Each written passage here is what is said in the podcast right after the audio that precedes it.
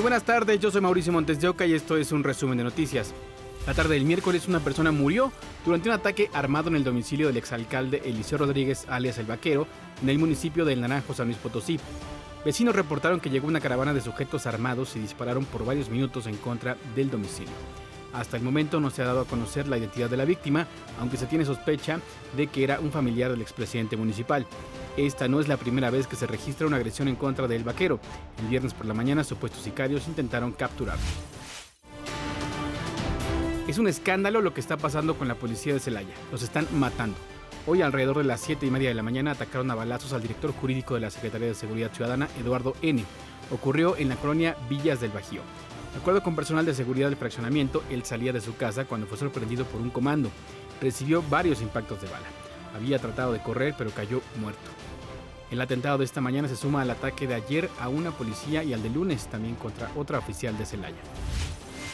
Este miércoles se registró la muerte de dos mujeres pertenecientes a la Secretaría de Seguridad Pública de Celaya. El primer hecho se registró en los primeros minutos del día, cuando el elemento María Adriana Montoya perdió la batalla cuando recibía atención médica luego de un ataque sufrido la noche de este lunes en la colonia Giral y que la dejó gravemente herida. Por desgracia, la elemento no soportó las heridas producidas por arma de fuego. El segundo hecho ocurrió alrededor de las 2.30 de la tarde, cuando una policía auxiliar que se encontraba en su día de descanso fue sorprendida por sujetos armados quienes le dispararon en repetidas ocasiones cuando caminaba sobre la avenida México-Japón, en la colonia Santa Rita. La elemento fue trasladada con vida a un hospital, donde horas más tarde se reportó su fallecimiento, mientras que los responsables huyeron del lugar sin ser detenidos. Con estos fallecimientos, ya son ocho los policías muertos por ataques armados en lo que va del año en Celaya, tres de ellos mujeres. Víctor Gómez, Fuerza Informativa Azteca. Este jueves en Hermosillo, Sonora, hombres armados asesinaron a Octavio Ayala, un elemento de la Agencia Ministerial de Investigación Criminal, cuando salía de su domicilio para dirigirse hacia la base operativa en el municipio de Guatabampo. El gobernador de Sonora, Alfonso Durazo, envió condolencias a sus familiares. Informó que el hecho se relaciona con actividades del crimen organizado. En tanto, la Fiscalía General de Justicia refirió que se trabaja sobre diversas líneas de investigación, incluidos todos los operativos donde participó el elemento de AMIC, quien apoyaba a madres buscadoras. Anoche tres personas fueron detenidas durante un operativo para rescatar a varios perros en Coyoacán. Fueron rescatados 60 perritos que tenían hacinados dentro de una casa y que según los vecinos eran usados para trabajos de santería. Tengo entendido que ellos eh, practicaban eh, actos de santería, zoofilia, y eso me preocupaba mucho, ¿no? porque la verdad los lomitos eh, de alguna manera todo el tiempo aquí gritaban, aullaban, peleaban. La vivienda de alrededor de 60 metros cuadrados había sido acondicionada con esponja y espuma de poliuretano para sellar las ventanas y así evitar que se escuchara el llanto y los ladridos de los animales. Derivado de una denuncia ciudadana, un juez liberó una orden de cateo. A las 11 de la noche de este miércoles, personal de la PAOT, policías de investigación y brigada animal entraron al domicilio y sacaron a los lomitos. Es increíble en, un estado deprimente, eh, de deshidratación. Eh, sabemos que hace mucho calor y la verdad estaban deshidratados los perritos. En jaulas transportadoras fueron subidos a varias camionetas y llevados a albergues temporales donde un veterinario los revisará para averiguar si tienen lesiones o desnutrición. En la intervención fueron detenidas tres personas, una mujer y dos hombres. Pues esperamos que eh, estas personas eh, pues tengan su merecido. ¿no? Eh, nosotros pedimos a, a, las autoridades nos protejan, nos cubran, porque sí tememos por nuestras vidas, la verdad. El objetivo principal es que los perritos sean adoptados y reciban el cariño que nunca tuvieron. Oscar Mendoza, Fuerza Informativa Azteca. Será el lunes cuando se define la situación jurídica de Eduardo N., el sujeto señalado por el delito de crueldad animal, tras hallar en su domicilio 11 bolsas negras con restos de animales en el fraccionamiento Los Ruiseñores del municipio de Tala. Fue en el juzgado penal de control y oralidad con sede en Tequila, donde se le asignó un defensor y escuchó las acusaciones de 10 personas que atestiguaron en su contra. La defensa del sujeto solicitó aplazar la audiencia y en caso de encontrarlo culpable, según la Ley de Protección Animal de Jalisco, el llamado mataperros podría enfrentar una pena máxima de tres años de cárcel.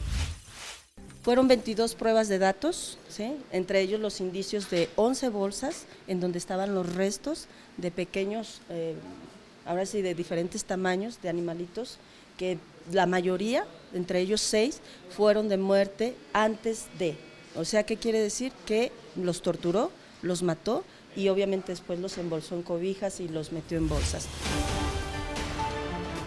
El Instituto de Ciencias de la Atmósfera y Cambio Climático de la UNAM reveló que la onda de calor se extenderá por dos semanas. Por si fuera poco, en julio podría llegar la cuarta ola de calor. Especialistas mencionan que el calor deja impactos en la agricultura, cultivos, provoca incendios forestales y contaminación.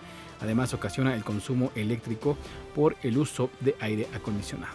Aumentó a 11 el número de muertes asociadas a las altas temperaturas en México. Los estados con más casos son Veracruz, Tabasco, Oaxaca, Quintana Roo y Sonora. Los casos más recientes son el de un cocinero en Tuxtepec, Oaxaca, quien sufrió un golpe de calor, y el de un adolescente de 15 años que se desvaneció en el puerto de Veracruz.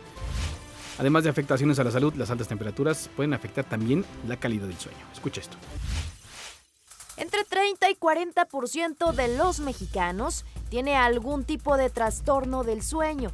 Uno de los más comunes es el insomnio aquella dificultad que puedo llegar a tener más de tres veces a la semana y cuya eh, dificultad va a caracterizarse por tardarme más de 20 eh, minutos en quedarme dormido. La segunda parte, pues es que eh, también durante la noche puedo llegar yo a quedarme dormido con facilidad y sin embargo despertarme de manera abrupta. Y el tercero va a ser el insomnio de permanencia, es decir, que me voy a despertar demasiado temprano y me va a costar trabajo volver a dormir. Condiciones de temperaturas extremas pueden propiciar insomnio o bien acentuar el trastorno que ya existe.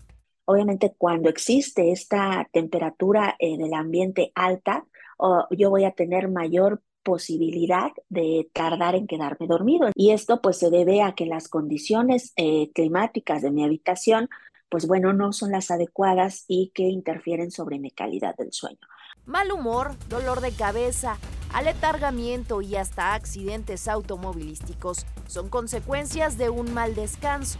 Para evitar estas afectaciones y ante la ola de calor que enfrentan varias entidades, los expertos en sueño hacen las siguientes recomendaciones.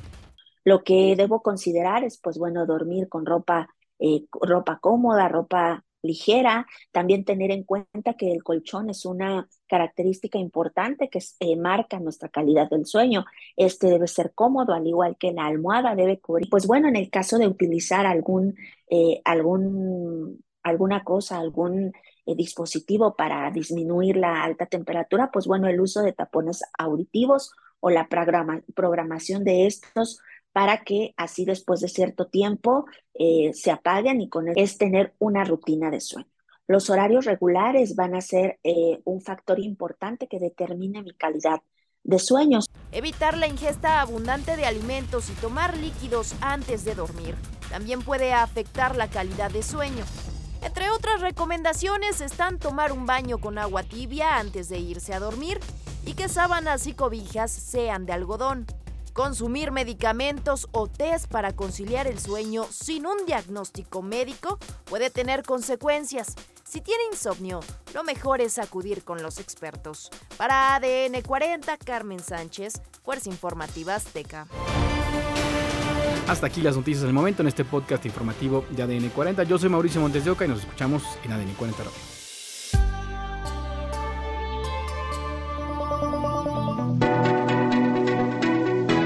podcast es presentado por VAS, la super app que te ofrece muchas y nuevas formas de pagar todo lo que quieras con tu celular. Olvídate de las filas y dedícate a lo que más te gusta. Ver tele en vivo, películas, escuchar música, podcast y estar siempre enterado de las noticias más importantes. Todo en un mismo lugar. VAS, la super app con todo.